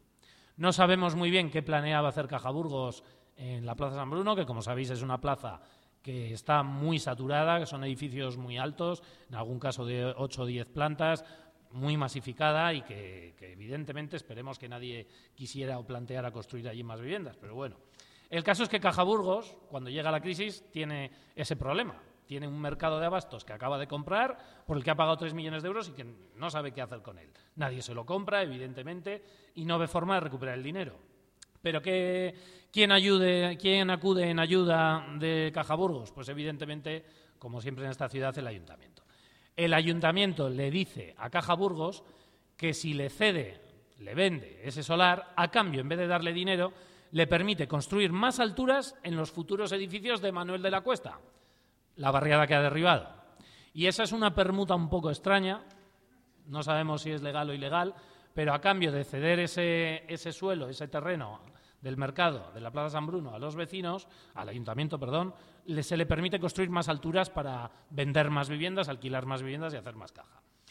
Eh, ¿Acaba esto así en la Plaza San Bruno? Pues no, porque durante tres años ese solar se cubre de gravilla y se va deteriorando. Al final la gente lo utiliza de aparcamiento improvisado, incluso algún coche cambia el aceite allí mismo y los vecinos y vecinas están más que hartos de la situación. En ese momento estalla la lucha contra el Boulevard de Gamonal, hay una gran movilización social en el barrio y desde la Asamblea de Gamonal se interviene en esa plaza y bueno, los propios vecinos y vecinas de esa plaza y de otros lugares de Gamonal se dedican a restaurarla, a poner jardineras, a pintar los bancos, a hacer asambleas, a ver qué se quiere hacer. Llegando ya las elecciones municipales, pues el alcalde decide tomar cartas en el asunto y ya por la presión que suponía y la humillación de ver que unos vecinos y vecinas por su cuenta estaban restaurando la plaza sin que el ayuntamiento fuera capaz de hacer nada, ya por fin decide acometerla. Eh, contrata, bueno, contacta perdón, con la Asociación de Vecinos del Barrio, mm, que bueno, pues siempre salva la cara al Partido Popular en Gamonal, la Asociación de Vecinos de San Bruno, que curiosamente se reúne en lo que era una oficina de Caja Burgos, algo tendrá que ver también todo esto, y se, finalmente se restaura la plaza cuando llegan las elecciones municipales. Sobre esta barriada, lo último que se puede decir es que dos años más tarde, de, estas fechas en las que hablamos, en 2016, muchos vecinos de la calle Soria, de la calle Calzadas y de la calle Segovia reciben amenazas de desahucio de CaixaBank. Sabéis que CaixaBank eh, absorbió Caja Burgos. Al final, como los vecinos y vecinas empezaron a juntarse en asamblea, hubo movimiento, CaixaBank salió públicamente en la prensa diciendo que había sido un error informático, que alguien le había dado, textualmente salió publicado en la prensa, que alguien le había dado a la tecla equivocada y que decenas, quizás centenares de cartas de desahucio habían salido por error. Sin embargo, los vecinos y vecinas no están conformes con esa situación y se mantienen expectantes. Claro, es muy probable que todas estas calles cercanas a Manuel de la Cuesta formen parte de algún plan especulativo en la cabeza de alguien. Llegamos entonces ya definitivamente a, la recta final del programa. Nos quedan muchos más temas que vamos a tratar de abordar en la siguiente ronda en la siguiente ronda, que como ya sabéis, vuelvo a repetir, la tendremos el próximo jueves 21 de septiembre en Espacio Tangente a partir de las 20 eh, horas. Vamos a colgar este podcast para que a partir ya, desde mañana mismo, tengáis eh, la oportunidad, aquellos y aquellas que no habéis podido acudir como público para enteraros de estos tejemanejes de la corrupción en Burgos. Sería importante también. Eh, comentaros que gracias al trabajo de los diferentes medios alternativos todas estas tramas están saliendo a la luz. Me gustaría también agradecer a los que os habéis, eh, aquellos y aquellas que os habéis acercado a este Centro Social Recuperado de Guamonal para acompañarnos como público, agradeceros a las personas que estáis en esta mesa y bueno, aquí hemos descubierto de todo, que desde que si te mueres y no y tu esquela no sale en el diario de Burgos no te muere, que hay una tecla específica para desahucios, que hay eh, un yate donde veraneaba Uribarri, o sea, hay cosas inquietantes que, que pueden turbar el sueño a más de uno. ¿Verdad, Bagauda? Sí, desde luego. Lo del, lo del yate con, con Ulibarri y León de la Riva semidesnudos con la panza al sol resulta realmente inquietante. Bueno, estaba yo despidiendo antes de tiempo. Nos quedan cosas en el, en el candelabro, nos quedan cosas en el tintero, mejor dicho, pero que sería importante señalar. Eh, claro, cuando hablamos de caja burros es importante hablar del caso Arribas. Antes que lo mencionábamos como el presidente de Alianza Popular a nivel local en la época del llamado caso de la construcción y ahora eh, imputado por eh, un caso como es el caso Caja de Burgos. Cuéntanos.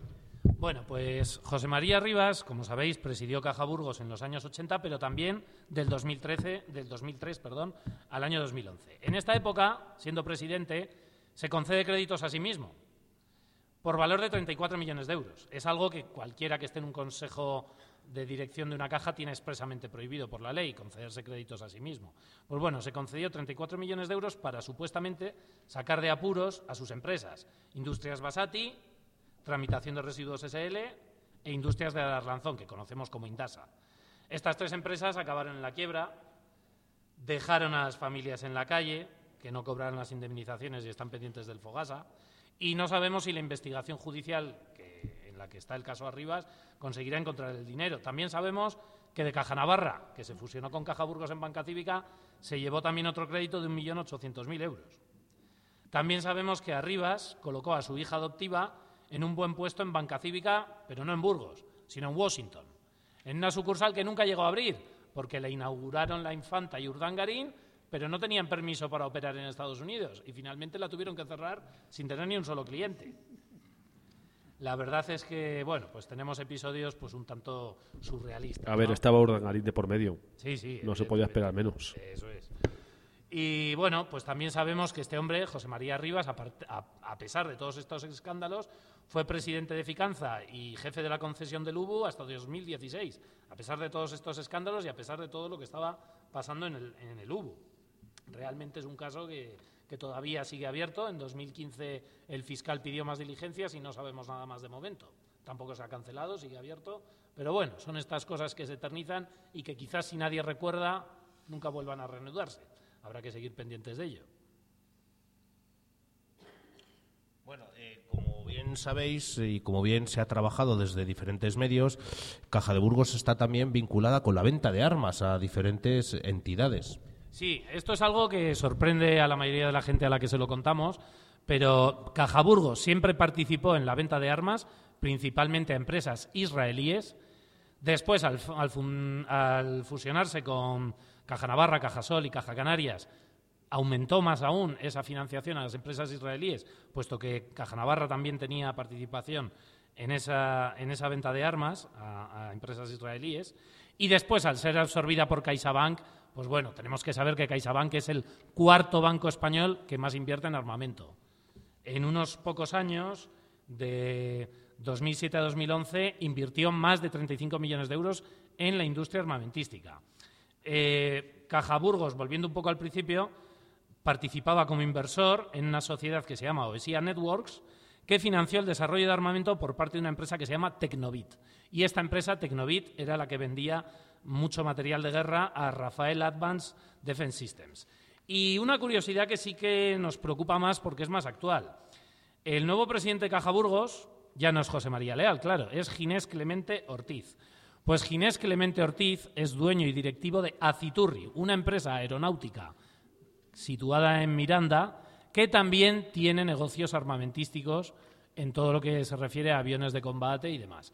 Si seguimos la línea de que uno se concede créditos a sí mismo, vendemos armas, pues tendremos que es muy probable que Cajaburgos, aunque sea desde la fundación o, por sus lazos con CaixaBank, acabe financiando más aún a Citurri. Es decir, que ese frente le tenemos abierto.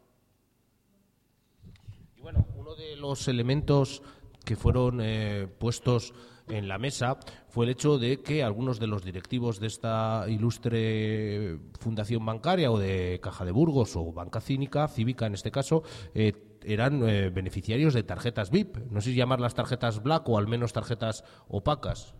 Sí, bueno, recuerda mucho a lo que pasó en Caja Madrid, ¿no? Eh, la asociación Contus eh, pidió a la Audiencia Nacional un listado de todos aquellos directivos de las cuatro cajas que formaron Banca Cívica, Caja Navarra, Caja Sol, Caja Canarias y Caja Burgos, que dispusieran de tarjetas a las que podían cargar sus gastos, como los directivos de Caja Madrid, algo similar. Y bueno, no se sabe si gastaron dinero en ellas, o mejor dicho, cuánto dinero gastaron con ellas, pero sí que sabemos que cinco de sus directivos, perdón, cuatro de sus directivos dispusieron de ellas. Eh, el primero que vamos a citar es el propio José María Rivas. ¿Para qué vamos a hablar más de él, no? Y era indudable que si había algo de lo que se podía beneficiar, pues iba a estar él ahí. Dispuso de la tarjeta entre el 21 de mayo de 2007 y el 21 de junio de 2011. José María Leal, el que fuera presidente, también tuvo una tarjeta de estas características entre el 8 de agosto de 2011 y el 24 de abril de 2013. Luego tenemos a José María Chirica Martín, que dispuso de tarjeta entre el 15 de mayo de 2003 y el 17 de septiembre de 2007. De José María Chirica hay que decir que este hombre también es uno de esos burgaleses de buena familia, que lo mismo está en Campofrío, en El Árbol, en Pepsico, en Indupisa, en la Fundación Iberdrola, en la Federación de Empresarios del Comercio de Burgos, que en Caja Burgos, ocupando el puesto de director, ocupando Consejo de Administración de Banca Cívica este es uno de estos ilustres personajes, ¿no? Que... Son otra vez tres José Marías, ¿no? Sí, Como mencionábamos antes, José María. Peña, José María, en este caso, Arribas, José María Aznar, y en este caso igual. Esto es lo de los José Marías, que, que te llamas José María y ya casi estás predispuesto a ser corrupto, no lo sé. Algo tienes. De este hombre de José María Chirica, Exacto. pues sí que me gustaría contar una anécdota. No sé si conocéis el Interclub de Cajaburgos. Bueno, el Interclub es como una especie de club cultural, de ocio, que, tiene Caja, que tenía Cajaburgos, después Banca Cívica, para sus clientes, ¿no? Lo mismo para dar un spa, que para realizar cursos de cocina, bueno, muchas cosas. Pues evidentemente cada cliente que gozaba de los servicios de Interclub tenía que pagar una pequeña cuota. Pues bueno, eh, como siempre que un banco pasa un recibo, hay gente que devuelve el recibo, bien porque no tiene efectivo, o porque ha dado la orden, o por lo que sea. Pues los trabajadores y trabajadoras del Interclub, a esos ahorristas que no habían pagado la cuota, pues les enviaron una nota diciéndoles que por favor que pagaran. Pues este señor, José María Chirica, estaba entre esos que no había pagado el recibo. Apareció en las oficinas del Interclub absolutamente encolerizado, diciendo que tenían que rodar cabezas porque, ¿cómo? A él se le podía mandar una carta de ese tipo, que a quién se le había ocurrido tratarle a él de esa manera. Claro, había igual 400 personas a las que se había enviado la carta. Supongo que quien metiera la carta en el sobre no diría José María Chirica Martín, uy, ah, no se la podemos mandar. Me, ima- me imagino que lo trataría como uno más. Pero este señor, pues bueno, los testigos dicen que estaba absolutamente rojo, fuera de sí y que exigía que rodaran cabezas. Pero bueno, pues mm, la jefa de personal de aquella época pues consideró que, que no debían rodar y, y al final todo se quedó en una anécdota. Y otro personaje que dispuso de tarjeta VIP fue Leoncio García Núñez. Leoncio García Núñez dispuso de este tipo de tarjeta entre el 15 de mayo de 2003 y el 30 de junio de 2011. Este señor fue además presidente del Tribunal Económico Administrativo Municipal del Ayuntamiento de Burgos, a propuesta evidentemente del Partido Popular. Y desde 1990 venía ocupando todo tipo de puestos en Caja Burgos. Desde, y bueno, al final sustituyó a Chirica como director general de Caja Burgos. Este hombre fue el que pilotó la desastrosa creación de Banca Cívica. Cuando Banca Cívica se crea, cuando estas cuatro cajas eh, se fusionan y salen a, a bolsa, pues para justificar que sí que tienen capital, lo que hacen es venderse las deudas unas a otras, taparse los agujeros mutuamente. Y al final parece que incluso hubo un probable enriquecimiento ilícito que se está juzgando en Navarra. Una, una estrategia impulsada por Tomás Villanueva. Sí, sí. Efectivamente. Este, este hombre, lo único, ya por, eh, por rematar, eh, cuando le echaron, o bueno, cuando se salió, eh, tuvo una inyección de 1,3 millones de euros. Sí, simplemente como dato, la, la- la la pensión, esa, la pensión. Aparte de otros conceptos, pero como indemnización tuvo 1.300.000 euros, eso es. Y luego, bueno, pues es que estos directivos de los que venimos hablando, pues sabemos un poco de dónde vienen, ¿no? Muchos vienen de los que hemos hablado de las buenas familias del franquismo en Burgos, otros son enchufados directamente por partidos políticos, también por la Cámara de Comercio o la propia universidad. Y bueno, pues mm, lo que está claro es que estos individuos pues se han enriquecido, ya sea de manera legal o ilegal, porque han alcanzado un montón de salarios. Cuando hablo de un montón de salarios no me refiero a salarios muy altos, sino un montón de salarios diferentes a la vez. El caso quizás más llamativo fue el de Ángel Ibáñez. Ángel Ibáñez, sabéis que bueno, pues apoyó a José María Leal como rector en la UBU. En aquella época Ángel Ibáñez los estudiantes le llamaban el bufón del rector. Y también el Lamparillas, después. Efectivamente, le llamaban el Lamparillas porque como trabajaba en tres sitios diferentes, como consejero de Caja Burgos, como concejal en el Ayuntamiento de Burgos y como jefe del Servicio de Empleo de la UBU colocado por Leal, al primer sitio al que iba por lo visto era el Servicio de Empleo de la Universidad de Burgos. Encendía la lámpara, se iba y la dejaba encendida y la apagaba cuando acababa su jornada laboral. Entonces, en el propio diario de Burgos salió publicado que los compañeros de trabajo, por llamarlo de alguna manera, de Ibáñez, le llamaban lamparillas. Entonces, pues bueno, eh, la cantidad de comisiones, de salarios que, que se han generado ha sido pues, Yo, realmente yo recuerdo cuando allá por los finales de los 90 en la Facultad de Humanidades había un cartel que salía él disfrazado de Tuno, ¿no? Sí, era, bueno, eh, Ángel Ibáñez desde joven milita en círculos cristianos parecidos a los que conocemos un poco como los Kikos y también en folclore. Entonces, eh, alguien cogió una fotografía de él vestido con un traje regional un tanto peculiar e hizo un cartel en el que le apodaban el bufón del rector porque siempre criticaba a cualquier estudiante que se movilizara, ya fuera por las prácticas de educación, por las faltas de clases en la Politécnica y defendía capa y espada al rector. De hecho, dio un golpe de Estado en la universidad porque, en contra de la opinión de las asociaciones de estudiantes, colocó, votó a favor de colocar las elecciones al claustro universitario bien avanzado el mes de julio. Es decir, cuando los estudiantes o están de vacaciones o los de fuera no pueden votar. De hecho, solo votó el 4% de los estudiantes. Y como no, pues fue salida gente mayoritariamente de- del Partido Popular que estaba en una candidatura que se llamaba Ciudad de Burgos.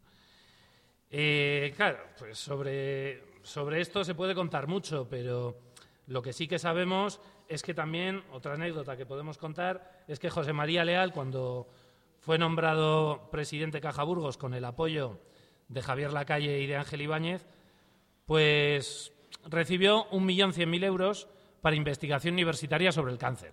Suena muy bien, pero es que quien dirigía la empresa que iba a investigar era su mujer. O sea que es que realmente no sabemos si el cáncer era lo que se investigaba o era, o era otra cosa. Eh, luego, sobre salarios y comisiones, pues hay que decir que incluso después de la crisis, los directivos de Caja Burgos pues han amasado unos sueldos que, son absolutamente irrazonables. El director general, general, Rafael Barbero, por ejemplo, en 2014 cobró casi 210.000 euros. El secretario general, Andrés Carretón, casi 120.000 euros. La responsable de obra social, Rosa Pérez, casi 130.000 euros. Y bueno, hubo patronos de, la- Caja Burgos que denunciaron que, que no se les enseñaban los sueldos y que se pagaban muchísimos sueldos entre 30.000 y 60.000 euros anuales. También dijeron que Leal cobró en concepto de trabajos de organización, preparación y coordinación más de 60.000 euros en 2010, en cuatro meses. Y Ángel Ibáñez cobró 24.000 euros por conceptos similares. Alguien podría decir, esto es del PP cómo roban o cómo se embolsan el dinero, pero es que evidentemente otros partidos nos han librado de la quema. El exconcejal del PSOE, Luis Escribano, por ejemplo, cobró un poco menos. Cobró 84.000 euros entre 2004 y 2011. Casualmente, ni Luis Escribano ni los otros directivos de Caja Burgos se enteraron nunca de lo que pasaba aquí. Ninguno consiguió nunca reunir pruebas ni, ni denunciar nada. ¿no? Quizás el silencio al final se puede comprar.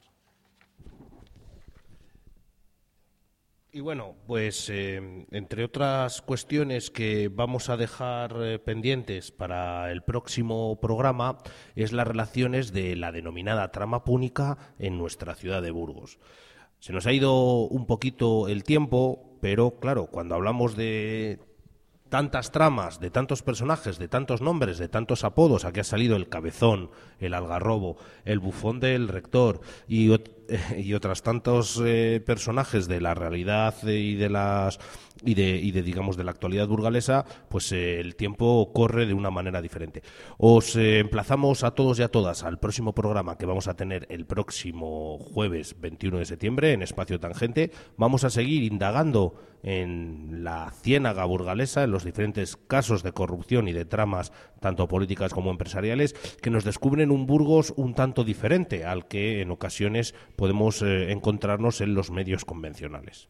Y bueno, por mucho que hayamos hablado sobre estos mismos temas que hemos tratado, se ha publicado mucho más. Sí que os animamos a consultar la prensa en general, en la que, bueno, alguna que otra cosa puede encontrarse, pero también pues los blogs que, que estamos participando en, en, estos programas, Burgos Digital, de Gamón al Mundo y Diario de Burgos con V, pues hemos informado de bastantes más detalles y aspectos de los que hemos podido contar aquí. ¿no? Entonces os animamos a visitarlos y a, y a realizar las búsquedas que consideréis interesantes. Pues muchas gracias, digitaleros. Muchas, eh, muchas gracias a, a, Radio Onda Expansiva por, por invitarnos y por, por hacernos partícipes eh, pues de, de este programa de radio. Gracias. Bueno, pues eso, gracias a Onda Expansiva, al espacio, al CSR, por, por este huequito y, nada, y eso, y entablaros de que el próximo, ha recordado otra vez que, que, el próximo 21 estaremos en el espacio de Tangente y bueno, igual puede haber alguna sorpresa, algún invitado, algún invitado especial que nos pueda contar más detalles sobre la corrupción en Burgos. Pues nos vemos entonces el próximo jueves. Muchas gracias.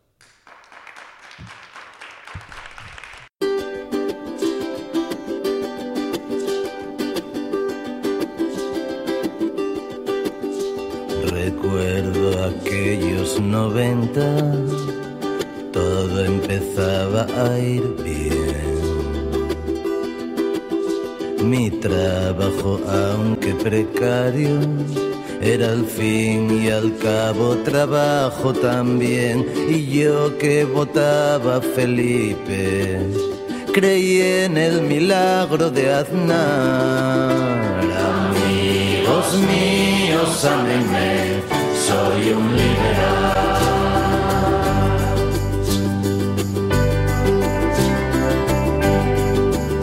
Y el día en que ganó Zapatero, mi fe no se resquebrajó.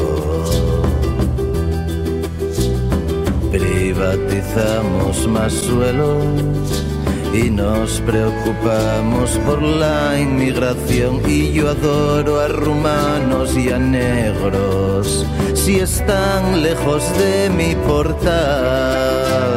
Amigos míos, ámenme, soy un liberal.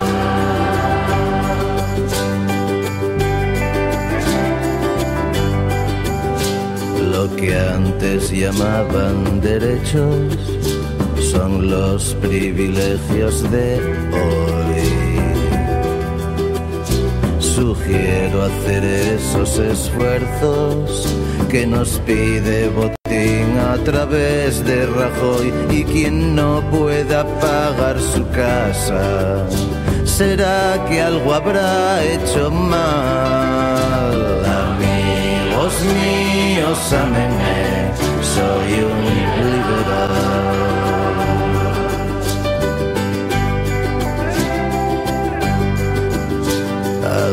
Menos no estamos en Cuba. Aquí hay libertad de elección. Yo puedo elegir libremente la carcasa de mi flamante smartphone y aunque a veces me incline a la izquierda, mayormente en lo social. Amigos míos, amenme, soy un liberal.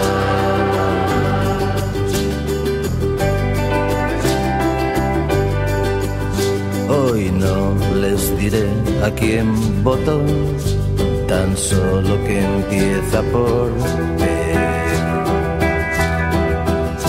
Me gusta citar a Churchill, aunque nunca leí una novela de él. Y si un día nos agobia el mercado, pues ya se autorregulará. Amigos míos, amenme, soy un liberal.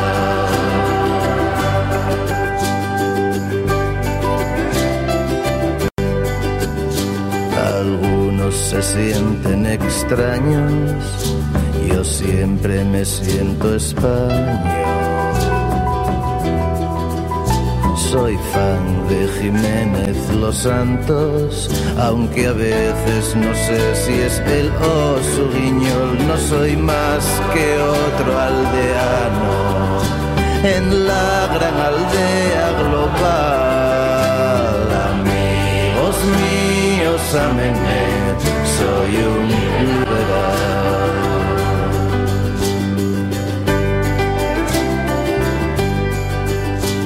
También una vez yo fui joven, fui de manifestación. Hoy gracias al libre mercado me he convertido en libre pensador. Si yo cuando veo salvados me indigno como el que más Dios mío, sámenme, eh, soy un liberal. Amigos míos, sámenme. Eh.